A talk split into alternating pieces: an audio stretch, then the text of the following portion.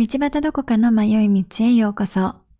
本日は、この番組を始めるきっかけともなった古典ラジオ、また、バジャジャポンをやられているバジャさんにお越しいただきました。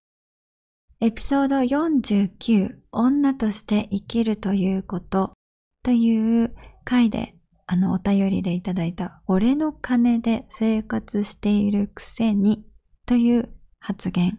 この言葉について、バジャさんと話してみました。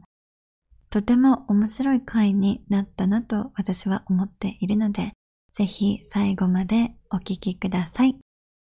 それでは本日も早速迷って参りましょう。お久しぶりです、バジャさん。お久しぶりです。また。まあ、いつもね、連絡はよく取ってるので。そうですね。収録が収録が久しぶりですね。うん、うん。バジャさんは3回目ですか？迷い道に来てくださったのは。多分。ちょっと多すぎませんか？いやいやいやいやいやいやいやまだ迷い道何回、何回やってます？全何話でしたっけ？全60ぐらいですね、今。あ、そんな言ってます、はい、じゃあそんなでもないか。20回に1回くらい出てくるっていう。もう、あの、もう恐れ多い存在になられてしまって。いや、なんか、プロデュースとか言いながら何もしていないっていうね。してくださってますよ、本当いつもありがとうございます。最近何もしてないですけど。いやいや。あの、活躍してくださって嬉しいです。鼻が高いです、本当に。いろんなところから道まだどこかの迷い道聞いてますとか、すごいですねって言われてますから。そんな、ね、すごいね、みんな、こんなこと言えちゃうバジャさんなんですよ。本当優しい人。いやいや、本当、あの、本当のことですよ。真実です。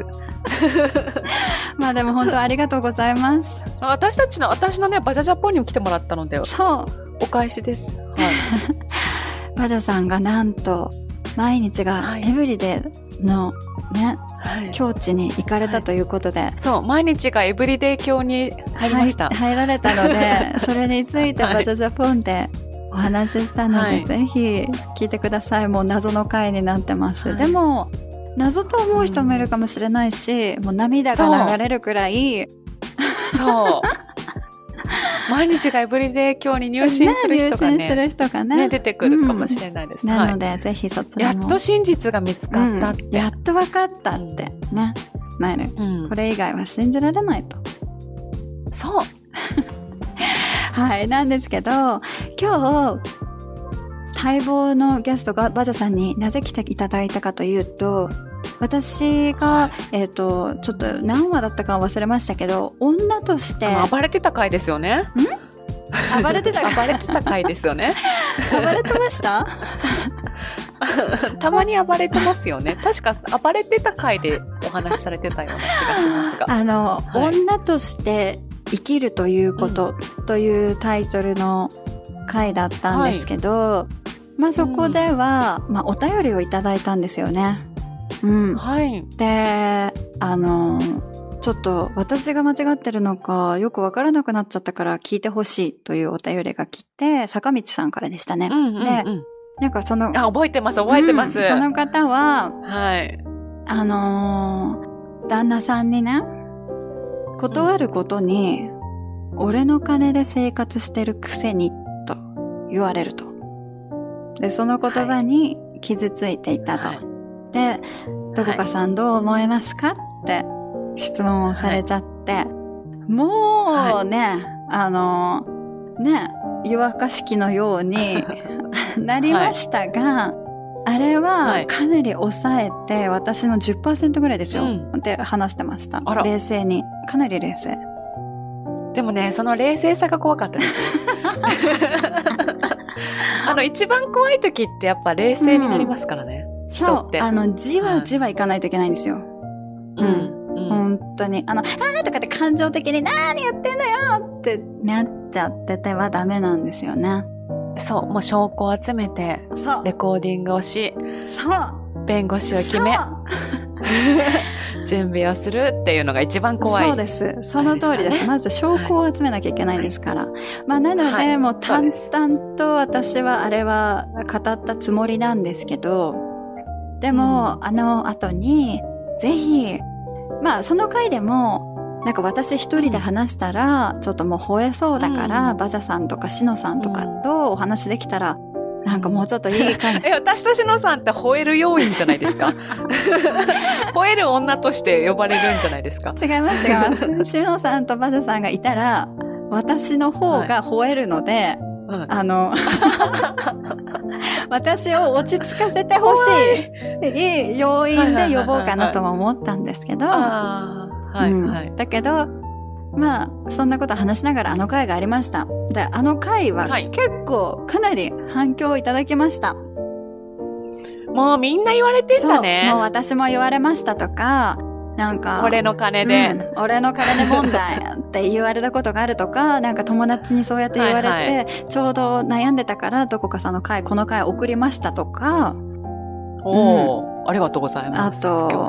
その、なんだっけ、私がちょっと法律を、憲法かな？とか民法を使ったんですけど、そうもうす。あれ素晴らしかったであす。そうですか ありがとうごやっぱりざいます。法律、エビデンス出してくるってそうです大事ですよね。大切ですよね。はいこう、うん。モラハラでしょうとか、この上辺だけで話しても、奴らはわかんないんです。奴らってその、あの、男性の、あ、男性というか、俺、そうそう俺のね、俺の方ね。俺の方でを言ってますよ。わかんないんですよ。っていう、そういうのも、この確実な事実と、このもんどころが目に入らぬかっていう精神で、はい。あの、そう、チョンギルゾ精神って私は呼んでるんですけど、それでやっていかなきゃいけないんですよね。で、はい。まあ話しました。そしたらもうね、やっぱり、バジャさんと話してください。バジャさんと話してください。言われるので、バジャさん事情、バジャさんはこのコメント、はいセリフに対してどう思うのかっていうのを皆さん望んでます。実は私言われたことがございます。言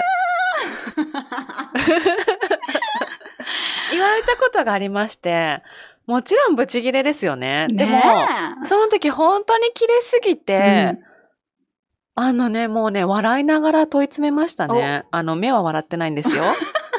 あらって、何をおっしゃってるのって。そうそうそうそうそうそうそうそう。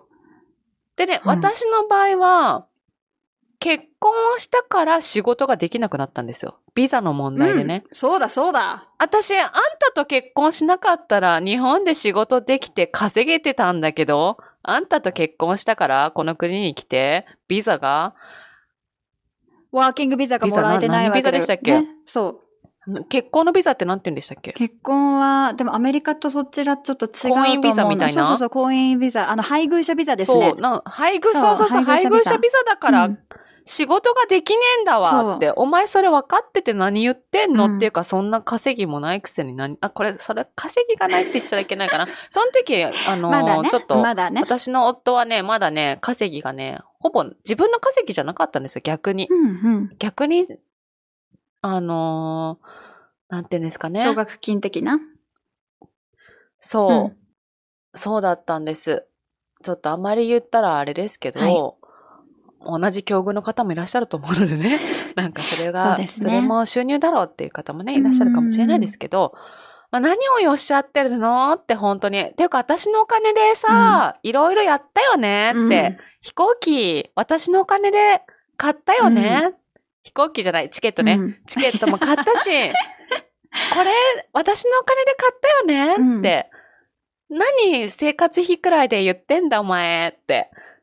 いうことを、すごく笑顔で、目は笑ってないですけど、言いました。何を言ってんのっえ、て。ちょっと待ってください。そしたら、はい。うーんと、ごめんなさい。ちょっと言える範囲でいいんですけど、どういうタイミングで言われました、何をしてる時とか、どう、なんつ、えー、っうんとね、なぜそのはセリフが。全うん然覚えてないんですけど、まあ、家の中で言われたっていうのは覚えてます。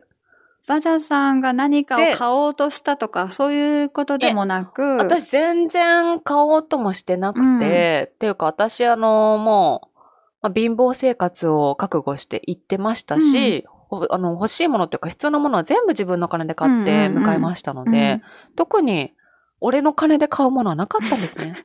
買うとしたら、食料品とかそういう生活にかかるお金はいただいてましたけれど、では、服ですとか、なすべて私は日本でユーロに換金して現金で持って行ってたので、現金もありましたし。ねえ。あれって。なのに、何言ってんの？って。そのセリフをポロッと言われたわけですね。うん、そうです。で、うん、あちらも、さすがにすぐ気づいたようで、ああの、ニヤニヤしながら謝っていました。あ、でも素晴らしい。謝ってくれた。だって、事実じゃないんですもん、そもそも。俺の金で生活してるって言えるほどのものでもなかったので、うん、で、私はそういうこの海外に行ったということでのビザの問題だったんですけど、はい、多分聞いてくださっているリスナーの方もいろんな事情で、うん、例えばお仕事ができないから、うん、俺の金で生活してる方もいらっしゃると思うんですよ。例えば、転勤しなきゃいけないとか、お、お子さんを育てなきゃいけないとか、そう。いろんな理由で自分だって仕事をしたかったけどできなかできないでいるっていう人もいると思うし、うん、もしくはもう家庭に入るのが夢で、うん、自分は主婦として家のことをやって、うん、お子さんのことやったりとかそういうことが幸せっていう話し合いのもと結婚されてると思うんですね。その通りだと思います。はい。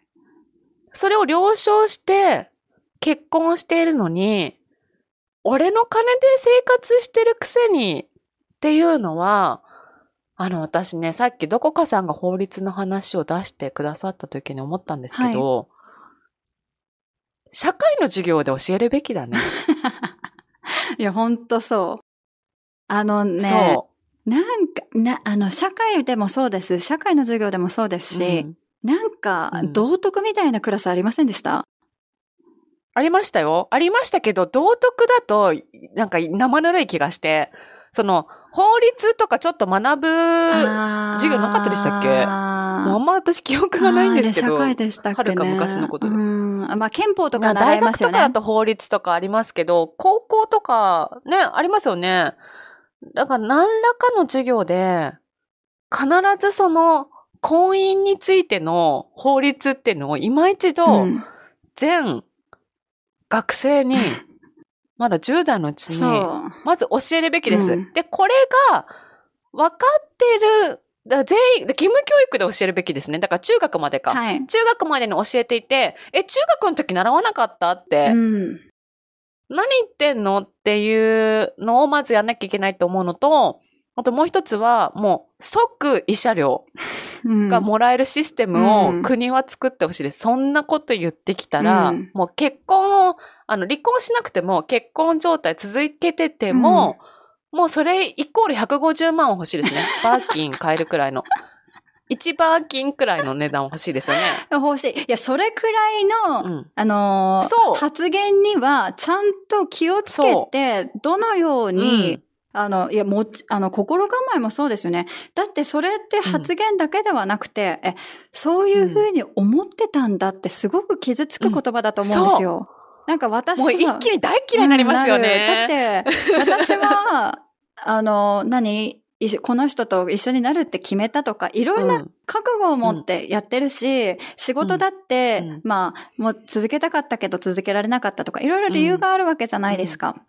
うん、とか、もちろん、あの、何？主婦で、家族で、あの、そういうことしたいっていう人だって、それをやってたとしたとしても、うん。うん、俺の金で生活してるくせにって、何？って話ですよね。え、何が言いたいの？でもね、もしかしたら子供の頃に、私今思い出したんですけど、はい、お父さんのか、お父さんが働いてくれてるからあなたは生活できてるのよみたいなことを母親に言われたことがあった気がして、うん、そういうのも良くないのかもしれないですね。それがこう植え付けられてって、もちろんそのお父さんの働いてくれたお金で子供はご飯を食べさせてもらって、教育も受けさせてもらって、遊びにも連れてってもらってとかやってもらってるけど、でも子供が頼んでることじゃないじゃないですか。うん、子供がごめんなさい、何ですか？子供が頼んで生まれてきたわけでもないし、私を食べさせてくださいって言って、お願いして、家に迎えられたわけじゃないのに、自分が望んで子供を作ったんだから、その俺の金であなたは成長してるのよみたいなのも言うのもおかしい気がして。もちろん子供は感謝しなきゃいけないのは前提ですけど、うんなんかそれがあるから、こう、大黒柱、日本の考えですけどね、大黒柱イコールお父さん、イコール夫じゃないですか。俺の金で生活しているっていう、ちょっと昔の昭和の日本のお父さん像みたいなのを急に出してくるんじゃないですか？男は。うーん。なんか俺の金でな生活してるくせにっていうことで、俺は一家の大黒柱なんだ、お父さんなんだ、一家の主なんだ、みたいなのを男の人ってもしかしたら、その子供の頃もしかしたら自分のお母さんに言われたセリフとかが、こう、インプットされてて、出ちゃうのかもしれないですね。うん。男の肩を持つようですけど。へえ、そうね。でもそれは良くないのかしら？なんて言うんだろうな。子供に？子供に言うってことですか？ねなんだろうな。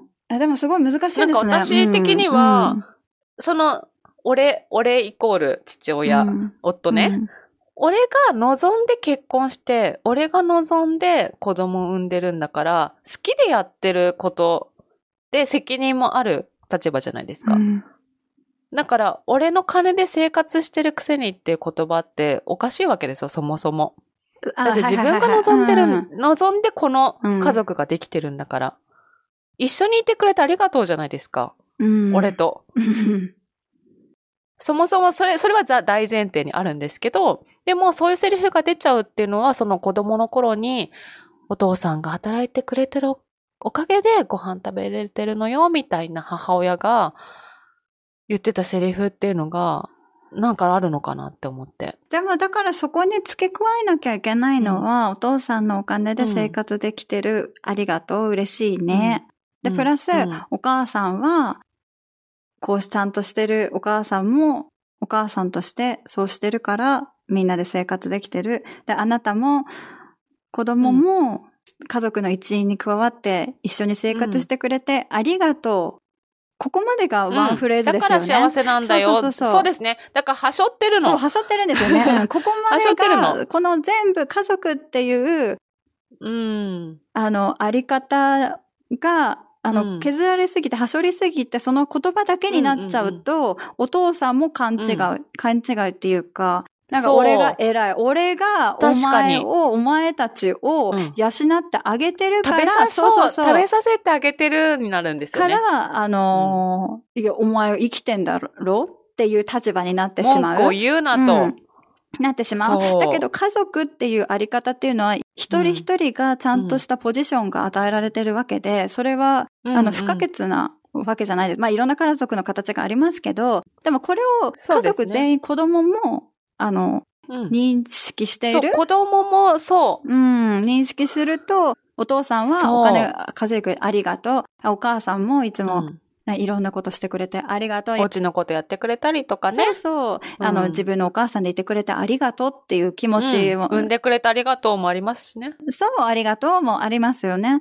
うんだし、子供も、あ、じゃあ私ここでいていいんだというか、ここの家族として、そうだね。そうそうそう。あの、すごく、何？その言葉があると、なんか、それ愛じゃないですか。だってお金払ってもらえて、うん。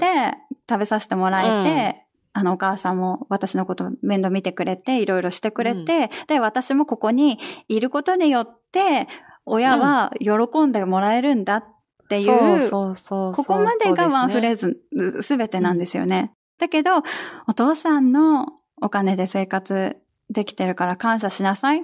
だけだったら、うんあの、ウィンウィンじゃないんですよ。ウィンウィンじゃないっていうか、そうそうそうあの、成り立たないんですよ、関係が。うん。うちの母親には私はそこまでしか言われてこなかったんですよね。うんうんうんだからそういう、もしかしたら家庭も多いのかもしれないですね。だからそこうに、んそうよね。あなたも子供の一員としてくれてありがとうくらいの一言。ここが完結しないとうん結構こじれてくなっていうか、あの、なかなか日本だとそこまで愛情表現をちゃんと言葉でするってないかもしれないですね。すねうん今の令和はわかんないけど、昭和生まれとかうん平成の初めの方の生まれの親うんは、そこまでは言わなかったかもしれないですね。いや、もちろん誰も多分ね、言われてはいないと思うし、あの、私は今うん言語化して言葉で出してるだけですけど、でも、もでもその言葉だけが、バザさんが言ったそのお父さんのお金で生活できてるんだからねっていう言葉だけが使われるっていうのは、やっぱり認知の歪みというか、あの、おかしくなってしまいますよね。そう。だから、なんかその、よく、私も言われたくらいで、うんいろんな人が言われてるわけじゃないですか、そのセリフって。うんうん俺の金でっていう。はいだから、それなんかのドラマが流行ったとかじゃないんだから、うんきっと、お母さんに小さい頃そうやって言われたっていう、なんか、あるんだと思いますよ。うんなんかあな。の、植え付けられてるんでしょうね。この、そうそうそうそうそうん言葉が植え付けられてて、男性も女性も。そう。で、男性の方はもしかしたら、その、もっと自分を大切にしてほしいって言いたい。だけどうんそのセリフうがん形を変えて、うんで、ちゃんと説明もうまくできない、うん言語化もうまくできなくて、うん俺の金でってなっちゃってるのかもしれないですね。だから、なんていうか、僕頑張って稼いでます。いや、それはもちろんありがとうございます。うん。でも僕が稼いで、君と一緒に入れて嬉しいまでがセリフですよね。うんうんその言葉を言いたいのだったら、そこまで言えっていう。そう。あそこの。あともしかかしたら、もっと含みがあって、俺はすごい辛い思いをして仕事をしていると。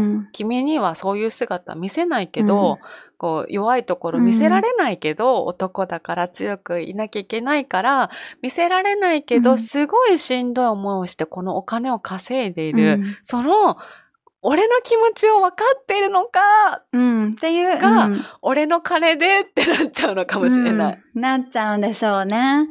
そう。でもだから、あの、お互い見えてないんですよ。だって、うん私もすごく、あのね、私は俺の金でって言われたことないんですけど、育児をしていた時に、あのー旦那が帰ってきて、家が散らかってたか、なんかご飯準備してなかったかなんかがあったんですよね。うん。で、その時に、なんで家に一日中いるのに、できないんだって言われたことがあったんですよ。うん。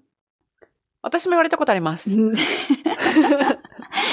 って言われたことがあって、あのねって、家で何もやってないと思ってんの？うん。もうね、もうね、ぶち切れどころじゃないね、あれは。うんじゃあ分かったって。私が働きに行くから、あなた、うん。私がやってること、一日でもいいからやってみなさい。うん。断言する。あなたには一日もできない。もう、うんい30分で電話かけてくると。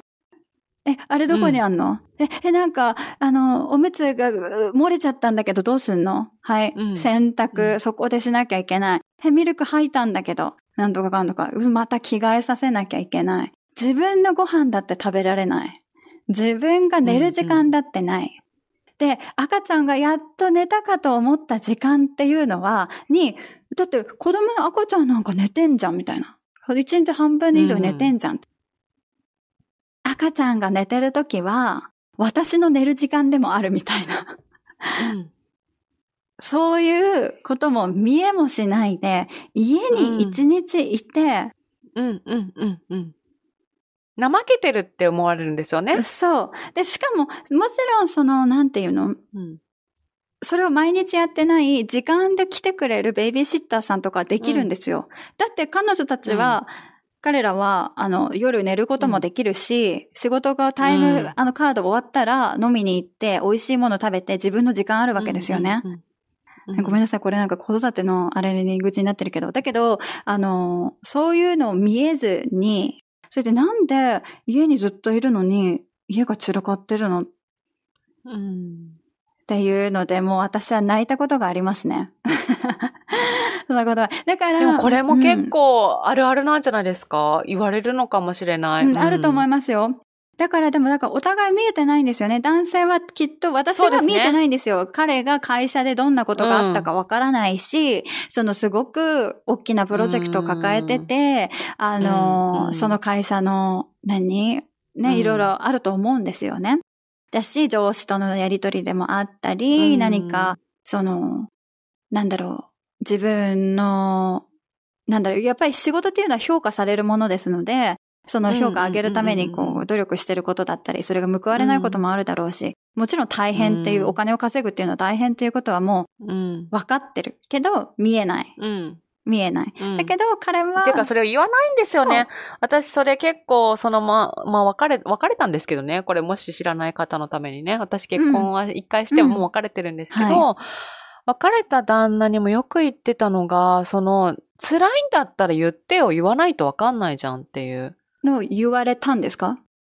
私が言ってました。ああーうんうん。その、うんもう、ぶち切れたりとかするときに、わーって出てくるんですよ。うんうんうん俺はこんなのに大変なんだ、みたいな出てきて、うん。え、じゃあ言ってよって言わないと、うん。その、あなたの辛さとか大変さってわかんないじゃんって、なんかいつも平気な感じにうん見せないでよっていう。そう。なんか私それもその回でも言ったんですけど、やっぱり言わないとわからない？伝わらない？そう。あのー、なんか、うんでも、ドラマとか、あの漫画とか、そういうメディアっていうのは、両方のサイドが見えてるからみわかるんですよ。し、楽しいじゃないですか、見てて。ああ、こうなっちゃっ。たとか共感とかあるんですよね。あいつも大変なんだよとかね。言えますもんね。とか、えー、何々ちゃん気づいてとかさ、あ、この男バカだ、分かってないわとかって、あの、そう、この子いい子なのに分かってないとかね。でもそれって、うんそれが描かれてるから見えるんですよね。でも、うん現実世界になって本当の結婚生活っていうのは、うん何も見えない。見えないうんの。だって彼が会見社行って、えないし、言なんかわないし。そう、トラブルに巻き込まれてるところ見えないんですよ。ドラマは見えますけど、映画とかね、は見えますけど、実際の結婚生活って見れないんですよね。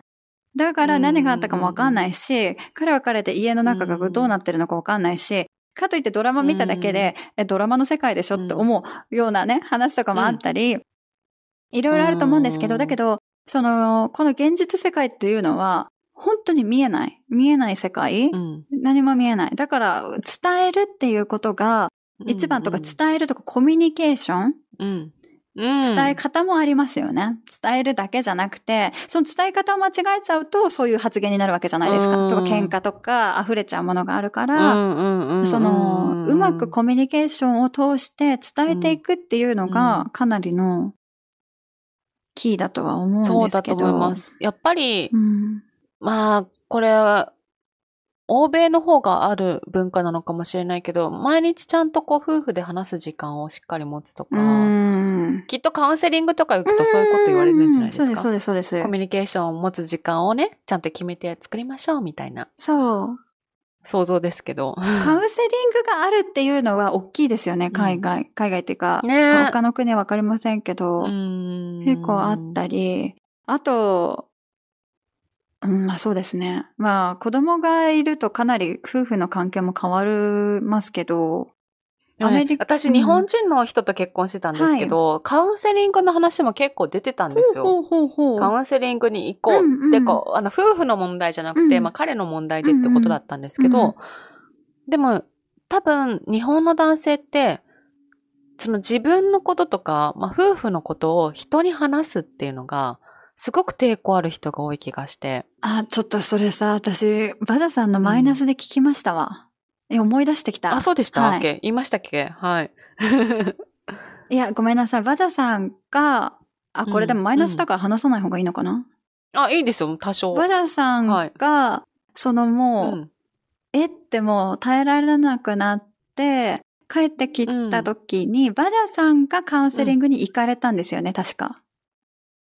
えーっと、心療内科に行きました。それで、こう、じゃあやっぱり第三者から、その旦那さんの状況とか説明されて、そうそうそうそうあ、腑に落ちたっていう、あの、うん。話をされてて、いや、本当にそうなんですよ。でも、その、なかなか、行きたがらないですよね。と特に当人というか、プライドがあで、る。行きたく、あの、私は行かせるっていう誓約書まで書かせてて、次ブチ切れたらの、すあの、すごいブチ切れる人だったので、もう話し合いにもならないので、その、次ブチ切れたら、もう、カウンセリングに通いますっていう。この、なんそもそものあなたを直さないといけないというか、うん。改善しないといけないと。うんで、それをしないんだったらもう離婚しますっていう誓約書まで書かしてたんですけど、結局行かなくて、で、私の方がおかしいって、あ普通じゃいないってずっと言われていて、で私は、うん。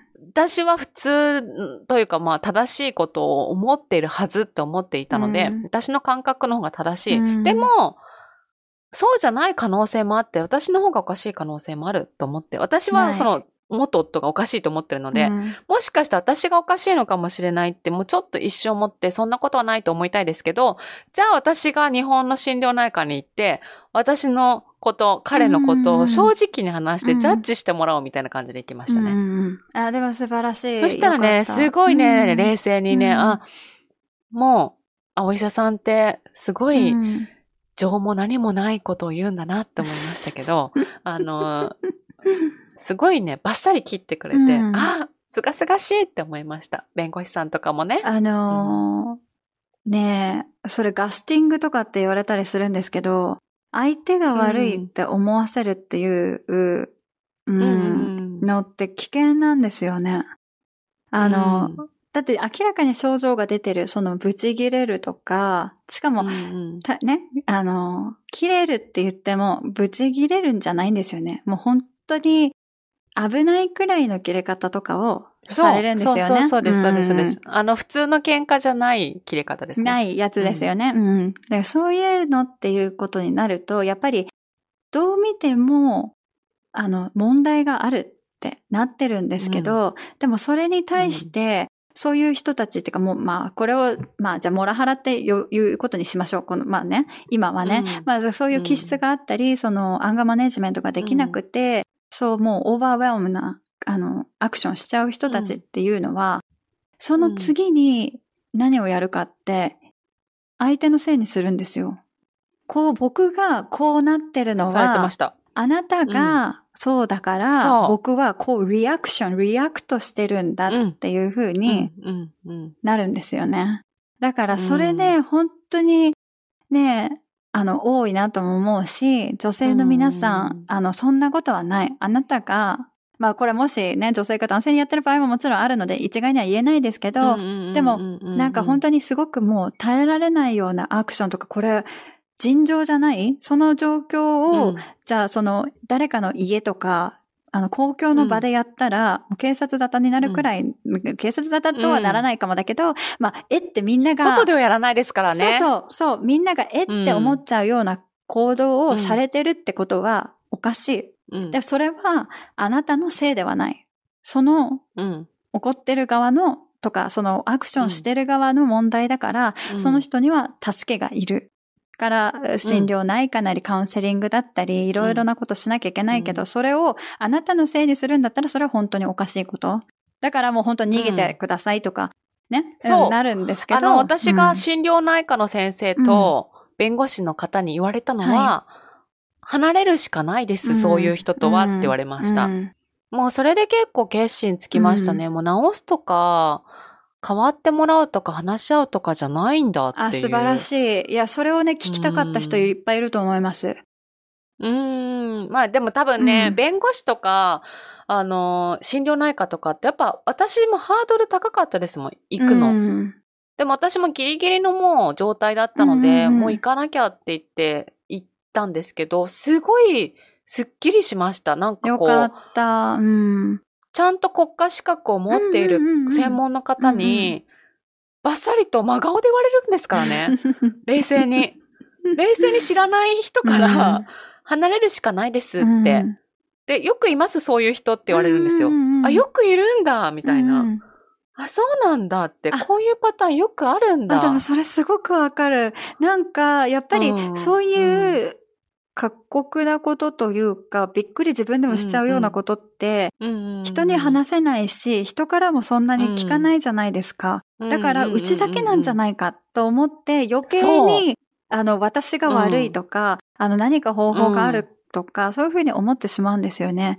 だけど、うん。やっぱり相手が変わる気がなかったら、あの、自分がどうなっても何もならないんですよね。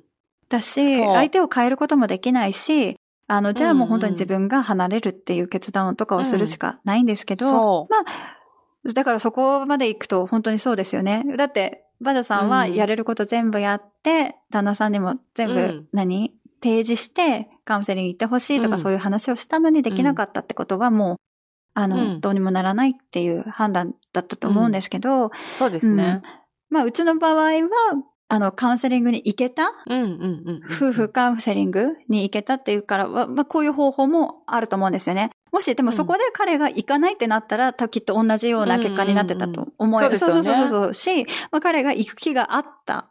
まあ、行ったから、うん、まあ、なん、未だに、なんとかなってるみたいな感じですけど、うん、まあ、そういう方法もあるし、まあ、これは人それぞれ、その、各家庭で、それぞれ状況が違うと思うので、一概にこれが正解とか、うん、あの、絶対に離れるべきとか、うん、あの、そういうことでは言えないですけど、ね、なん。か、やっぱりでもコミュニケーション取ってできなかったら、自分でこう決めていく、そう、どうにもできないことってあるんですよ。いくら結婚するほどの関係の人でも、もうね、限界を私は見たので、うん、あ、もう無理だなっていう。私半年くらいかかったんですね。その別居してから離婚届出すまで。私のタイミングで離婚届は出したので、私の、あれ、タイミングだったんですけど、だから旦那に後から知らせたっていうか、実家に送りつけてやったって感じですけどね。受理されましたっていうのを送りつけてやったっていう。ですけど、うん、そう、だから、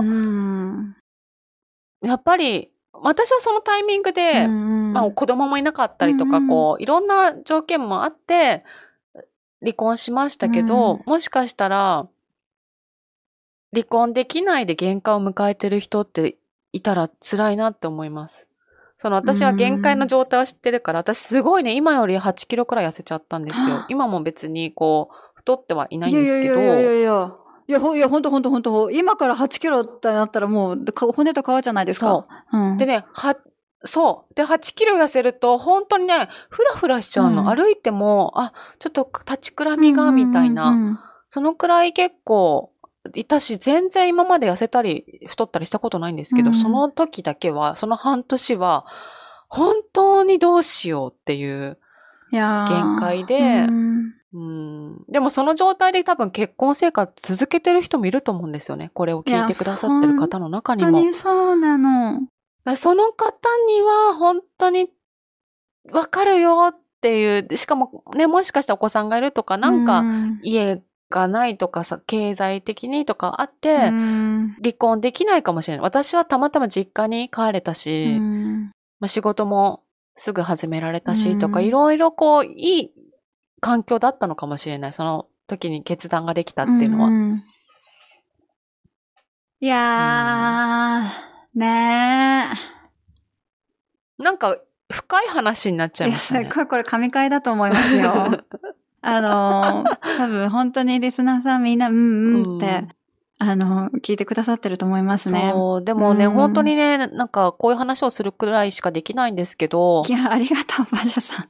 本当に専門家の方の話ってすごい、あの、友達とか、私たちとか、そう、ポッドキャスターとかの話も、もしかしたら何か参考になることあるかもしれないけど、はい、私はやっぱり誰よりも、その、専門家の意見っていうのがすごい自分の胸に来たの。本当にそうです。うんうんうん、その親とかって、やっぱり、味方だから私の味方についてくれるって思ってたけど、その医者とか弁護士とかって別に私の味方ってわけでもなかったから、うん、すごい冷静なことを言われて、うんうんうん、で、あの、私、法テラスっていうところに行ったので、弁護士費用とかもかからなかったんですよ。うんうんうん、弁護士さんのとこ行くってすごいこうハードル高いじゃないですか。うん、お金もすごいかかるかもしれないとか。でも、法テラスとかそういう手段もあるし、一回ね、もしね、限界を考えてる、感じてる方がいたら、はいうん、そういうところに行って話を聞くだけでも。あの、でもそれ本当に真理だと思います。うん、あの、友達とか、あの、知り合いとかに話しても、ダメなんですよね、こういう話って。そう。えー、もう別れなよとか、えー、でも別れちゃダメだよくらいですからね。そう。どっちか。とか、なんか意味のわからない自分の経験談とかを話されちゃったりするので、うん何も参考にならないんですよ。だけど、まあもちろんそれでちょっと話せて気が楽になるとかはあるかもしれないけどそう、、気はね、その時は楽になるけどね。なるかもしれないけど、根本的な問題っていうのは解決されないんですよね。なので、やっぱり、うん。じゃあもし本当に離婚するってなったら、こう、こう、こういうことになるっていうのを知るだけでも話、あの、話が進みますし、その、精神科とか、あの、心療内科とかでカウンセリング行くと、やはり、その、プロですから、プロの意見をもらえるっていうのは、うん。かなり冷静に、うん。あの、判断できます。う。んかし、うんうん。そう、他人に言われるっていうのがかなりポイントだと思うんですよね。そうなんですよ。うん。全然自分と関係ない他人の話。で、うん。できるだけ自分の有利にならない、有利な方法、方向にならないように、ちゃんと私は現状を話したんですね。うん。こういう言葉を言われた、こういう行動がある、うんうんうん。それがいつからでとか、淡々あそとうそうそう私はこういう風にしてきたとか。感情的に話してもダメなんですよね。もう悲しい、苦しい、私はそう、も辛う。助けてじゃいんです。じゃないこういうこと。言われたんですうじゃなくて、こういう、今こういう状況でこうなんですけど、その先生から見てどう思いますかっていんん。んう。あ、素晴らしい。私は今、正直迷ってますと。うんうん。私が変わるべきなのかとか、その、結婚生活を続けた方がいいのか、うん迷ってここに来たっていうことを言ったら、うんもうバッサリ、あ、離れるしかないですね。もう、あの、慰謝料とか考えないで、裁判とか考えないで、もうすぐにでも離れた方がいいですって すぐ言われて、えーみたいな。素敵。あ、でも。そうなんだって思って。でも自分がうんもしできることっていうのは、そこまで持っていけることなのかもしれないですね。きっと、なんか悲しいとか、ね。辛いとかっていう感情に、うん。あの、揉まれてたら、冷静な判断ってかなりできないんですよね。その時って。そう。ん。だってその感情に押し任されちゃって、うん、なんか、うあ、の、今、悲劇のヒロインになってみたり、いろいろな、うん。まあ、それももちろん辛いんだけど、なっちゃうけど、うん。そこから、うんうん。よし、こう、事実だけを、んあの、並べていく。これがあった。そうか感情は一回横に置いておいて、そうそうそうそう、そうです、んそうです、そうです。何があったから悲しかったとかじゃなくて、うんまずはこうされた。こんなことがあった。事実。事実をまずは冷静に見ていって、で、それを相談してみる。とか、そっちの方がいいですよね。だから知り合いとかに話すとやっぱり感情で話しちゃったりするから、なんか感情の大丈夫だよとかしかならないんですけど、このうん、やられたこととか、あの発言とかこういうふうに、うん、あの、された問題行動があるとか、もし自分が問題行動してしまうんだったら、うん、悲しいからしてしまうとかの前に、あ、こういうことを問題行動してしまうっていう事実をまずうん、受け入れて、そうそうそこから専門家とかうんに話せるくらいになれば、あうのん、勇気が出るかもしれないですね。行ってみようとか、その事実を認認められたら、うん。とは思いますね。あ、すごい。ねえ誰かのお役に立てるといいんですけど。うん でもそのね、あの配信の後に、イギリスのそのシングルマザーになられた方からメールいただいたんですけど、うんでもやっぱり彼女も決めた時があった。うん。でそこからもう今、このお子さん成人されてっていう、んで、もう素晴らしい。そう、もう決めちゃってね。素晴らしいお手紙をいただいたんですよ。決めたらもうね、一気にこう、な未練っていうんですか、うん。なんかこう悩んでたうじうじな感じが一気になくなって、もう前しか向かなくなって、うんうん。そそうある程度、ね。うん、だからその事実を受け入れて、う。もう、んん覚悟を決めるってうんいう、うんそう、うん。もう無理なんだってわかるってことってすごい大事かうも。ん。うん。ですね。まあ、ねなんだろうね。まあそこまで行くとそうですよね。う。うん。うん。まあでも、そうね。まあ、なんかこれ言っちゃったらもう元も子もないですけど、まあ本当に正解はないから、あのーもちろん、旗から誰かからしたら、私たちがうんまだ結婚してることが間違いっていう人もうん。いるかもしれないし、ね、そんなの、うんうんうんでもやっぱり個人じゃないですか。その、夫婦関係っていうのは、人がああだこうだ言ってどうにもなることじゃないから、うん自分で決めなきゃいけないことなので、皆さんの家庭とか悩まれてることとかは、に、ちょっとね、なんか向き合うきっかけになったらいいなとは思ってますね。じゃあ、俺の金で生活してるって言われたときは、だからこの、ただムカつくだけじゃなくて、うん結構その、もうちょっと深掘りしてみる必要がある気がしますうんうんうんそうね。ですね。うん。あの、その時は多分冷静な話ができないから、旦那の機嫌がいい時に話すんですよ。この前さ、みたいな。いなんか俺の金でとか言ってきたじゃんって。あれどういうこと？私そんな作戦いつももしてる。うんそう。私すごいびっくりして、ちょっと傷ついちゃったんだけど、うん。そう、あれ、ありえないよねって。え、このいう法律あるの知ってる？とか、え、子供の頃お母さんになんか言われたことあんの？とか、え、もう絶対言言っちゃダメだからね。とか言えば、うん。その時、機嫌がいい時だったら、え、もうごめんごめん言わないよ、みたいな。うん。もう次言ったら、バーキンだからね、みたいなことを言ったりとかして、ちょっとずつね、もしいい関係だだったら、そういうことができるんじゃないかなと思います。そうですね。その時はうんもうね、心を鬼にしてというかもう、ぐっと我慢して、もう、後日言う。うんうんうん。冷静に話せるときに。うん。うちには、あの、swear jar っていうのがあるんですよ。あの、悪い言葉を話したら、うんそこにお金を入れてくっていうジャーがあるんですあよ。あ入れ物があるんです。よ。あのね、すっごい溜まってる。それですっごい、こうね、美味しいもの食べたりとか、そう。ね、楽しいことしたいですよね。そう。でも、それが、あのー、トレーニングされていく、トレーニングとかって言っちゃった。うんトレインされていくと、もう、うん私が言う前に入れてます。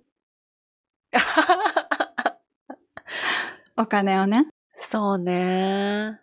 さっきバダさんバーキンって言ってたけど、それも何コミュニケーションの範囲じゃないですか。本当に欲しいとか、もらうとかね。で、そんなこと言ってたら、うんもうなんか、バーキン何個 ?100 個ぐらいあっても足りなくなっちゃうそう、わけじゃ足りない、足りない、い。足りない。世界中から足りなくなっちゃう。今も足りないのに。気持ちですよね。